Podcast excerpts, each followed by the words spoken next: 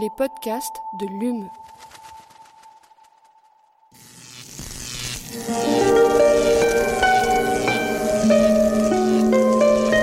Allume la science. La science. C'est une des nombreuses manières d'essayer de comprendre l'homme. Eh bien, imagine que toute forme de vie sur Terre meurt instantanément et que chaque molécule de ton corps explose à la vitesse de la lumière. Une sorte de, de relativisme absolu. Inversion complète de la charge des protons. La Terre va entendre ces mots. Allume la science. Bonjour et bienvenue à tous et toutes dans Allume la science, l'émission qui vous branche chaque semaine dans l'actualité des laboratoires de l'Université de Montpellier et de ses partenaires. Et c'est aujourd'hui notre dernier rendez-vous avant l'été qui se profile à grands pas. Pour les plus chanceux d'entre vous, dans quelques jours, je vous prendrai la route des vacances. Pour les autres, il faudra encore attendre deux ou trois semaines, voire un mois. Pour vous aider à patienter, Divergence FM et l'Université de Montpellier vous offrent ce moment de détente. Vous êtes allongé sur la plage. Vos doigts égrènent le sable chaud. À travers vos paupières fermées, le soleil irradie une lumière chaude et rouge. Vous sentez la crème solaire. À quelques mètres de vous, une meute de goélands se dispute les restes d'un sandwich au thon oublié par une fillette distraite. Vous êtes bien. Vous ouvrez les yeux pour plonger le regard dans la grande bleue, juste là, devant vous. Tendez l'oreille. Par-dessus le cri d'enfants et des vendeurs de beignets, elles viennent jusqu'à vous. Une vague, deux vagues, trois vagues, quatre, cinq, six. Et ouais, vous la voyez venir, hein La septième vague. Celle des courbes qui remontent, des amis super positifs qui annulent le dîner, de la maîtresse de Juliette encore absente et du billet d'avion pour le Maroc qui s'envole sans vous. Après le Portugal, le Royaume-Uni, l'Allemagne, la France voit à son tour les contaminations au Covid-19 repartir à la hausse. Plus 57% en Europe depuis deux semaines, plus 203% à Malte, plus 162 aux Pays-Bas et au Luxembourg, plus 118 en France. Alors je vous entends déjà. Ah non, ça suffit, je veux pas en entendre parler.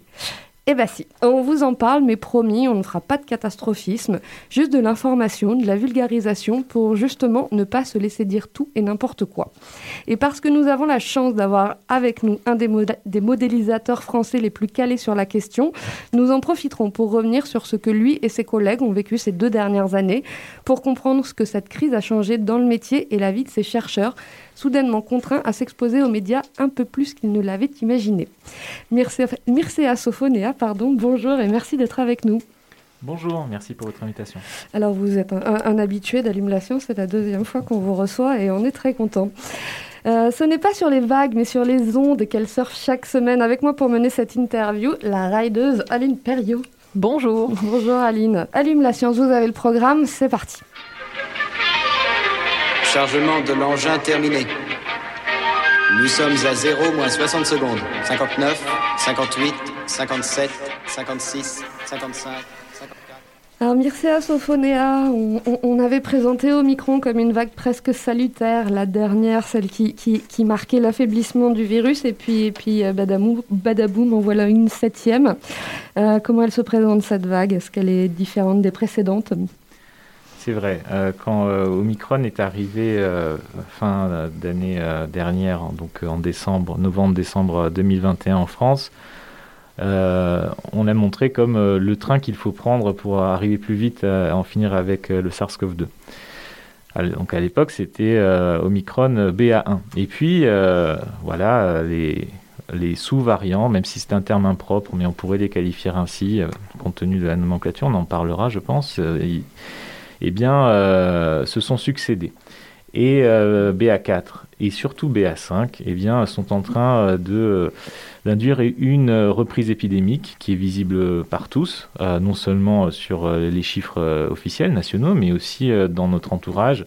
On voit de plus en plus de personnes effectivement être positives. Cette vague, elle sera de, de plus forte ampleur que celle plus modérée qu'on a pu connaître au mois de mars dernier. Euh, mais pour le moment, euh, euh, il n'y a pas de, signal pour qu'elle soit, on va dire, aussi importante en termes de contamination que celle de janvier, parce que nous sommes en été, et en été, nous sommes davantage à l'extérieur. Pour ce qui est de sa traduction hospitalière, c'est quand même essentiel, vu que pendant deux ans et demi, nous avons vécu avec ce critère-là. c'est encore incertain. Il y a évidemment un manque de recul concernant, par exemple, la virulence de, de BA5. Je ne pense pas qu'il soit aussi virulent que Delta, mais il y a, on le sait, euh, des tensions hospitalières qui sont déjà euh, euh, connues, par exemple, dans certains services d'urgence. le cas de Bordeaux, du CHU de Bordeaux, a été beaucoup médiatisé. Et donc, ce n'est pas les mêmes seuils qu'il faudra appliquer en termes de, tension hospitalière. L'été, les, hôpitaux sont en sous-effectif. les équipes sont éprouvées. Et donc, dans, ce cadre-là, il faudra être vigilant au cas par cas. Pour, euh, éviter euh, d'avoir euh, des, situations difficiles pour les soignants et pour les patients. Alors, vous l'avez évoqué, on va parler un tout petit peu de nomenclature. La dernière fois qu'on vous avait reçu ici, vous aviez regretté le côté stigmatisant des noms de variants anglais, brésiliens ou sud-africains. Donc, les derniers variants en question, on l'a dit, ils se nomment BA1, BA2, BA4. Qu'est-ce que ça veut dire, ces chiffres et ces lettres? Comment est-ce qu'on les détermine, ces noms de variants? Il s'agit d'une des nomenclatures, en fait, il y en a même plusieurs. Euh, les lettres euh, grecques sont définies par l'OMS qui euh, décrète qu'il s'agit d'un variant préoccupant, c'est-à-dire une forme, avant on aurait parlé de souche, le terme variant s'est imposé, une souche du virus SARS-CoV-2, c'est toujours le même virus, qui présente des, propriétés particulières, soit épidémiologiques, soit cliniques ou même vis-à-vis de différentes thérapeutiques, et ces, propriétés peuvent être cumulées. Euh, il n'y a pas eu de mise à jour par l'OMS euh, euh, de, la nomenclature dans le cas des nouvelles lignées d'Omicron. Donc en fait, le variant demeure officiellement Omicron, mais c'est en fait tout un groupe qui présente plusieurs lignées. Et pour nommer, pour les distinguer, eh bien, on fait référence à d'autres nomenclatures que celles de l'OMS qui existaient avant. et qui, elles, sont en revanche plus fidèles à la biologie évolutive, puisque, voilà, en fait, elles, elles font référence à des clades, c'est-à-dire un ensemble euh, de, lignées, de branches, en fait, euh, dans l'arbre phylogénétique, c'est-à-dire de diversification du SARS-CoV-2. et quand on parle de, BA, en fait, BA1, c'était le premier Omicron que, nous avons rencontré en France, et le premier aussi qui, qui a causé la, vague décrite, c'est là où il a été décrit en, euh, en Afrique du Sud, mais BA1, Omicron euh, BA1 était, euh, on pense, à émerger dès le printemps 2020. Actuellement, BA4 et BA5, on pense qu'ils ont émergé, ça ce sont les collègues sud-africains qui l'ont montré, à la fin de l'année 2021. Donc BA4, BA5 ne sont pas si nouveaux que ça. Ils existaient déjà avant, mais c'est maintenant qu'ils prennent le pas en France. Donc c'est juste à chaque fois une branche différente, une lignée différente. Exactement. C'est ça. il existe une autre nomenclature d'ailleurs où là, en revanche, ce sont euh, c'est un chiffre, un nombre en fait, puis euh, une lettre. Euh, actuellement, nous sommes dans le groupe 22 A, B et C. on va dire comme variant Omicron, sous-variant Omicron dans le monde. D'accord. Et donc on a un BA 1, 2, 4 et 5. Et le 3, il est où? Bien sûr qu'il existait le 3. Tout à fait. On n'a pas sauté. Il, a bien existé. on ne sait pas si c'était un recombinant entre BA1 et BA2, donc c'est-à-dire un mélange entre deux, ou bien un mutant de BA2.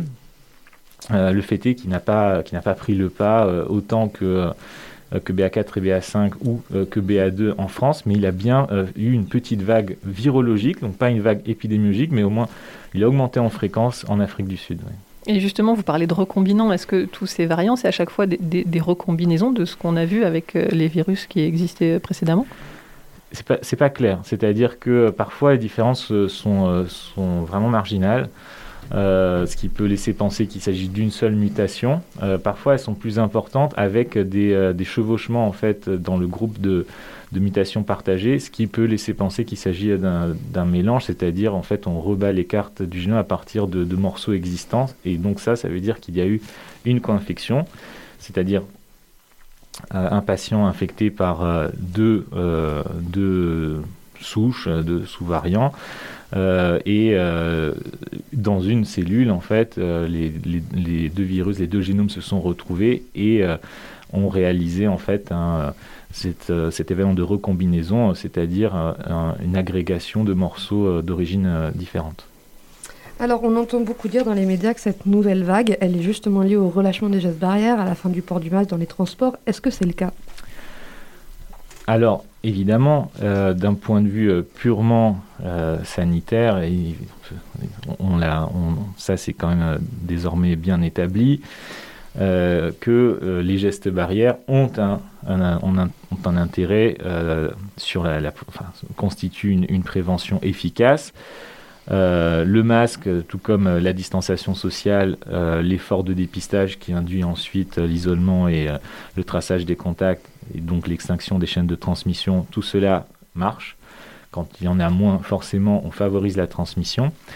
mais c'est pas ça qui est le, facteur principal ici, c'est bien le déclin immunitaire. Le déclin immunitaire, c'est la baisse de, protection conférée par le dernier événement euh, immunogène, soit euh, une infection, soit euh, une dose de vaccin qui eh bien, baisse au cours du temps, beaucoup moins vite concernant la protection vis-à-vis des formes graves, qu'on estime, là ce sont les, données que l'on a les plus récentes de l'agence sanitaire britannique, UK HSA, à savoir qu'il y a une protection d'au moins 75, voire 85% euh, contre les formes graves à 3 mois et demi, mais en revanche, euh, donc là je parle du, dernier dose de, vaccin, mais à 5 mois par exemple, il n'y a plus que 10% d'efficacité vis-à-vis d'une euh, réinfection. Ça, ça veut dire qu'il y a au bout d'un moment la, possibilité, en fait, l'ingrédient principal qui est la susceptibilité populationnelle, le complémentaire de l'immunité collective, qui se reconstitue et qui permet une nouvelle vague se rajoute ici une, euh, une composante supplémentaire qui est l'échappement immunitaire de BA5 et de BA4, et surtout BA5 apparemment, euh, qui du coup anticipe cette vague. Elle aurait été causée par BA2, là c'est BA5 parce que elle aurait été causée par BA2 plus tard, à l'automne, mais là c'est euh, BA5 parce qu'il a un échappement immunitaire. Et donc du coup vous en parlez de ce déclin immunitaire. du coup d'après vous, est-ce qu'il serait nécessaire de faire un rappel, de lancer un rappel vaccinal? Compte tenu euh, de, des, risques qui, euh, sont en, fait, si vous voulez, le, euh, l'intérêt des, mesures, en particulier des mesures pharmaceutiques, ici la, nouvelle dose de, vaccin, elle s'évalue aussi en fonction du risque infectieux et donc du taux d'incidence, du niveau de circulation du virus et du risque potentiel pour la personne qui se vaccine. Pour les personnes vulnérables, effectivement, face à un, rebond épidémique et parce qu'on sait qu'il y a un déclin, même, y compris concernant la protection vis-à-vis des formes graves, on a du mal encore à l'estimer pour BA4, euh, BA5, eh bien, euh, c'est tout à fait euh, indiqué. C'est d'ailleurs ce qui se passe actuellement en France avec une campagne, même si elle est malheureusement pas, va pas suffisamment vite. pour les personnes qui sont moins vulnérables, la question peut se poser. Pour le moment, les, autorités ne, ne recommandent, on va dire, ne poussent pas à cette vaccination, c'est évident. Euh, et d'un point de vue épidémiologique, c'est un cas euh, à dire qui pose question parce que euh, théoriquement, il faudrait se vacciner plusieurs fois. En fait, si on est deux fois par an, ça, ce sont les, les, modèles de notre doctorant en commun, à Samuel Elison et à moi, Bastien René, qui travaille sur les distributions empiriques de, de déclin immunitaire estimées par les collègues britanniques, et qui montrent que si on ne veut pas avoir à nouveau des gestes barrières, typiquement euh, le port du masque, la distanciation sociale, euh, etc., eh bien, il faudrait deux doses, toutes choses égales par ailleurs, c'est-à-dire si on restait avec des, des, sous-variants comparables à ceux d'Omicron par an pour avoir un niveau d'hospitalisation annuel qui soit plus faible quand même que celui éprouvé en 2021. Et donc ça veut dire que pour les personnes non vulnérables, combien de doses sont-elles prêtes à accepter par an Ce phénomène de lassitude qui est de mieux en mieux décrit dans la littérature, il faut le prendre en compte. Euh, et donc, euh, il est peut-être peut préférable d'attendre qu'une vague qui serait peut-être plus importante favorisée par la mauvaise saison, les jours plus courts, plus froids, donc à l'automne, euh, pour prémunir si la population, on va dire plus jeune, est prête qu'à une seule dose de rappel par an. Alors cet échappement immunitaire ou cette évasion immunitaire, euh, est-ce qu'elle complique votre travail de modélisation justement? Oui, elle complique le travail de modélisation de toutes les équipes, euh, c'est clair. Euh, j'en parlais justement avec... donc il y a deux semaines, j'étais à, la Royal Society à Londres et je parlais avec Adam Kucharski, qui est justement un des, des, figures véritablement de, de la modélisation et de l'épidémiologie quantitative à London School of Hygiene and Tropical Medicine. Euh, très actif euh, aussi en, diffusion scientifique et sur les réseaux sociaux. Il a beaucoup contribué à vulgariser les, aspects euh, de l'épidémiologie et de modélisation dans la sphère anglophone, que leur travail s'oriente justement maintenant sur la façon de, capturer au mieux cette diversité, ce qu'on pourrait appeler d'immunité hybride, à savoir eh une population qui n'a plus rien à voir d'un point de vue immunologique à celle de, de janvier-février 2020. Euh, une population qui a eu plusieurs événements de vaccination, d'infection, à des moments différents, par des variants différents, voire par des vaccins différents. C'est encore plus vrai au Royaume-Uni. Euh, et en plus, ce sont des histoires immunologiques qui divergent de plus en plus entre les pays. Donc les comparaisons même entre pays deviennent de plus en plus difficiles et en fait de moins en moins informatives si on regarde uniquement les données brutes. Et ça, ça veut dire que les modèles, maintenant, ils doivent s'accommoder de beaucoup plus de processus à l'œuvre, de degrés de liberté, avec des données qui ne sont pas forcément euh, connues ou disponibles au moment où un nouveau variant ou un nouvel événement, on va dire une nouvelle campagne vaccinale arrive. Alors, on parle beaucoup de modélisation aujourd'hui. Vous, Mircea, vous êtes épidémiologiste. Est-ce que vous pouvez nous rappeler euh, rapidement qu'est-ce que c'est que cette discipline et peut-être nous décrire un peu ce que c'est que le quotidien d'un épidémiologiste en dehors du Covid? Ah, Tout à fait. L'épidémiologie, euh, si vous voulez, au, sens le plus large possible, ça, dépasse les maladies infectieuses. Euh, pour ma part, je suis spécialisé dans l'épidémiologie des maladies infectieuses ainsi que leur évolution. Et l'intérêt, justement, c'est de combiner deux. On le voit car sur la première année euh, de la pandémie Covid, c'était essentiellement de l'épidémiologie avec des interventions non pharmaceutiques. Et puis est arrivé le variant alpha. Euh, et, on est rentré dans l'ère de la, virologie évolutive. Et actuellement, ce qu'on ce observe, c'est véritablement l'évolution virale qui est le moteur de, euh, l'épidémie. et, et c'est la santé publique qui en subit les conséquences. D'un point de vue, donc, on va dire, le plus large possible, l'épidémiologie, c'est l'étude des déterminants de santé euh, dans le temps et dans l'espace. Et euh, pour ce qui concerne l'épidémiologie euh, des maladies infectieuses, c'est la quantification de la propagation d'un pathogène dans une population qui peut être soit descriptive, essayer de, de, quantifier la contagiosité, la létalité, éventuellement l'impact d'intervention pharmaceutique ou non, mesurer une efficacité vaccinale en population réelle par exemple. Et puis, euh, cela peut aussi permettre de réaliser, mais là c'est davantage euh, le, volet modélisation, des contrefactuels, essayer d'explorer des scénarios alternatifs pour orienter l'aide à la décision ou même pour euh, permettre l'anticipation de besoins sanitaires comme ce que nous réalisons hebdomadairement pour le CHU de Montpellier.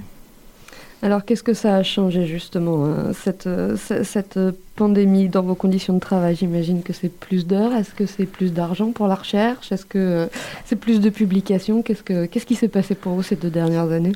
Plus d'heures, évidemment. Euh, c'était très intense. les premières semaines du, confinement, compte tenu de, du grand nombre d'inconnus et de la nécessité absolue d'avoir une estimation du pic et euh, donc à la hauteur du pic et, euh, sa date euh, le plus précisément possible en termes hospitaliers, puisque c'était l'enjeu en particulier dans le Grand Est et en Ile-de-France. nous étions à peu près autour de, 100 heures de travail par semaine, ça c'est vrai, et, des périodes comme celle-ci se, se sont répétées, en particulièrement au moment où de nouveaux variants émergeaient. Euh, de nouvelles données étaient euh, disponibles, etc. Bien sûr, plus de publications parce que, euh, étant donné que le, sujet était inconnu, en fait, ou était, on va dire, il y avait énormément de questions qui se posaient et, des méthodes que nous maîtrisions avant cette pandémie. Nous travaillions par exemple sur VIH, papillomavirus euh, ou Ebola. Euh, et donc il y avait un, potentiel véritablement de, euh, transposer ces, méthodes-là et de les appliquer, mais bien sûr en ayant pris en compte toutes les spécificités de cette pandémie et même en traitant de, questions nouvelles pour nous, comme l'efficacité du confinement. Ça, par exemple, c'était quelque chose que nous n'avions pas du tout considéré dans, des, études précédentes. C'est vrai, le confinement est quelque chose d'absolument inédit. Euh, et, c'est vrai que euh, cela a donné lieu à beaucoup de, nombreuses publications. Là, j'ai même du mal à vous dire, on, on a dépassé les, les, 23, 24. Ah oui, d'accord, en deux ans, donc ah oui. énorme. Euh, maintenant, euh, euh, en termes de financement, c'est une, autre, une autre paire de manches, et c'est, je dirais même une déconvenue, puisque jusqu'à présent, on n'a pas eu, mis à part un soutien de la région au tout début en fait de, de la première vague. Euh, disons, on va dire le, premier appel flash euh, Covid de, l'ANR, et mis à part un, soutien supplémentaire de, l'Université de Montpellier, ensuite on a été euh, malheureusement refusé à de nombreuses reprises, et même avec des, partenariats qui, étaient pertinents, comme avec le CHU de Montpellier, un, projet sur, sur les animaux domestiques. Et des, des, mois plus tard, il y avait des publications sur ce sujet. On sait maintenant que les animaux domestiques, voire le bétail, peuvent et voir les, animaux sauvages peuvent constituer un réservoir de, ce SARS-CoV-2. Euh, donc on a du mal à comprendre tout à fait parce que bah, les, publications et résultats sont là, les modèles sont là, les, les mêmes les, logiciels en libre accès sur euh, data.gouv sont, sont, présents et la, diffusion scientifique aussi, c'est-à-dire l'accès en fait à, euh, à, la transmission de, de, ces résultats directement auprès du public. Euh, mais aussi auprès des acteurs de la santé, qu'il s'agisse des autorités ou euh, des, centres hospitaliers. Alors justement, vous parlez de diffusion euh, scientifique, on l'a dit, vous avez été très fortement médiatisé pendant cette période. Est-ce que vous avez une idée du nombre d'interviews que vous avez données sur le Covid? Et là, j'ai une idée du nombre parce que je, dois le faire pour les rapports d'activité. Il s'agit maintenant d'un item consacré dans, dans les, les, différents appels à projets. Euh, et donc, euh, oui, à titre personnel, là, je, dois dépasser les 800 euh, mentions dans, les médias. essentiellement, il s'agit de, de, la presse nationale, généraliste, et il y a aussi un, peu 150 interventions télévisuelles. Et, c'est dommage, c'est vrai que on a l'impression quand même que la, télévision présente un aspect plus, on va dire, une plus grande portée.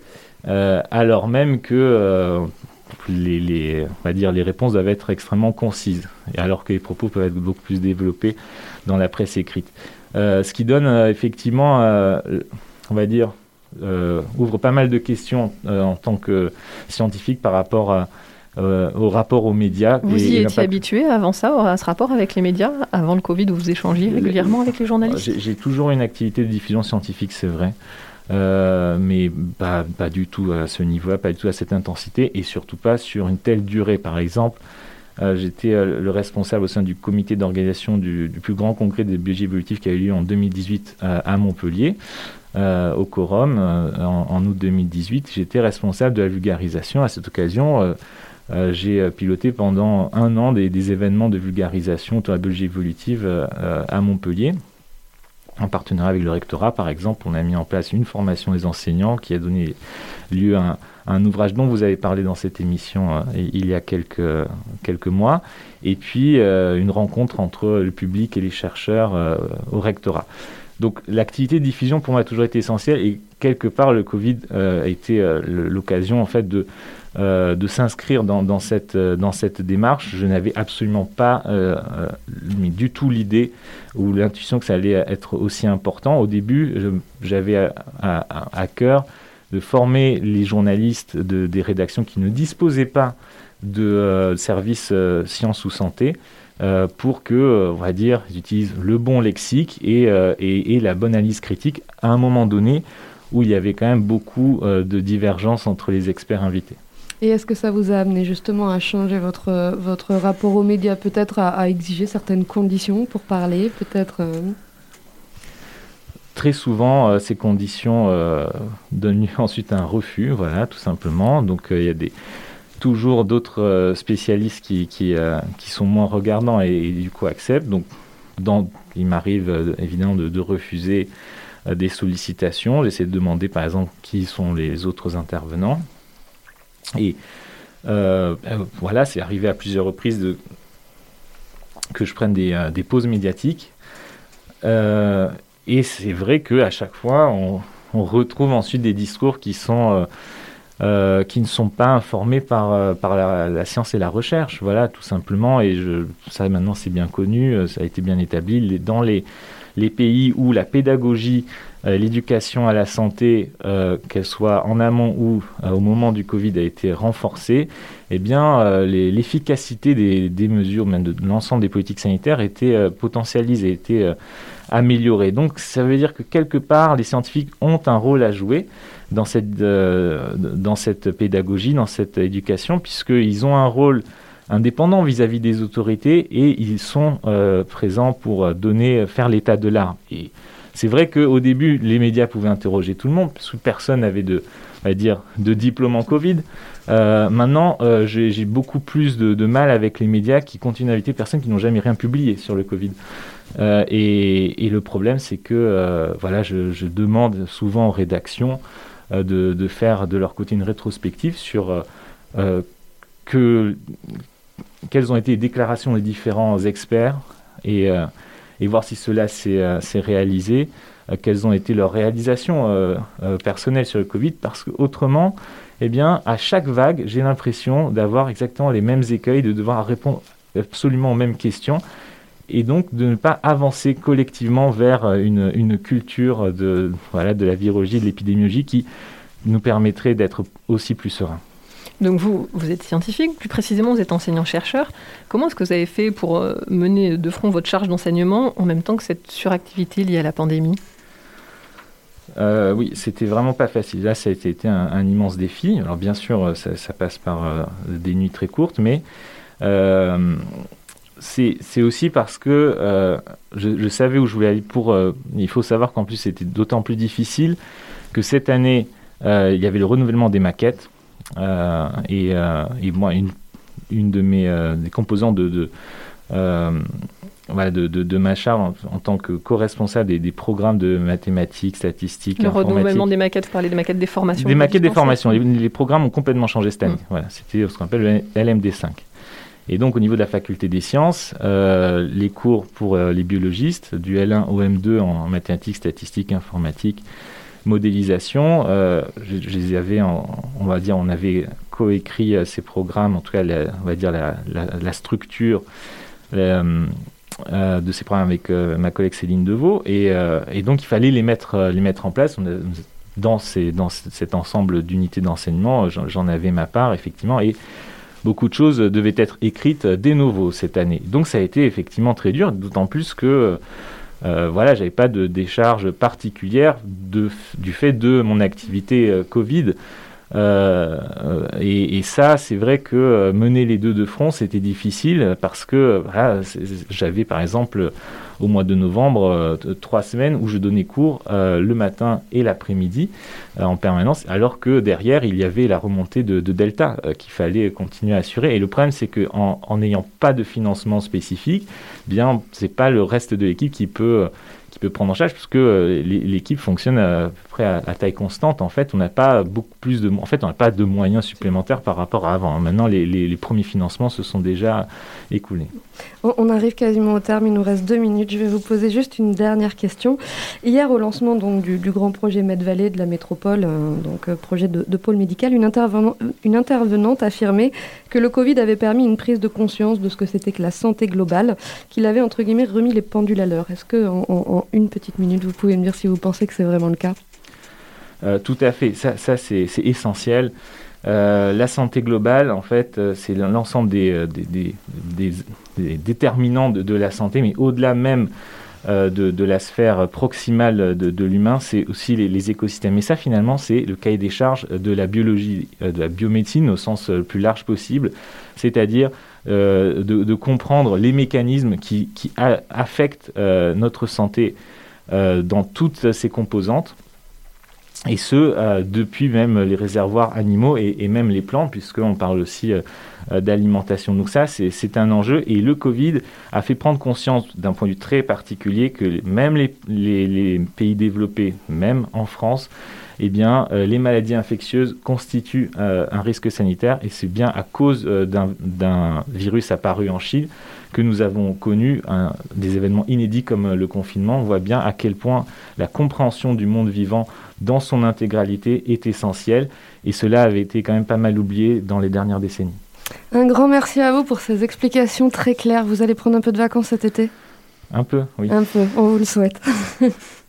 Donc Allume la science, c'est fini pour la saison. Un grand merci à Adeline Floch, Anna de Belandre et Bruno Bertrand qui nous ont accompagnés à la technique tout au long de l'année. On se retrouve à la rentrée et d'ici là, pensez à débrancher.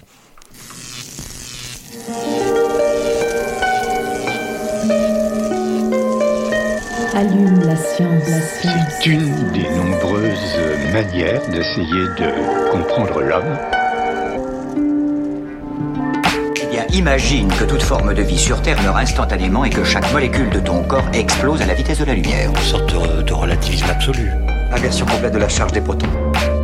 La Terre va entendre s'aimer. Allume la science.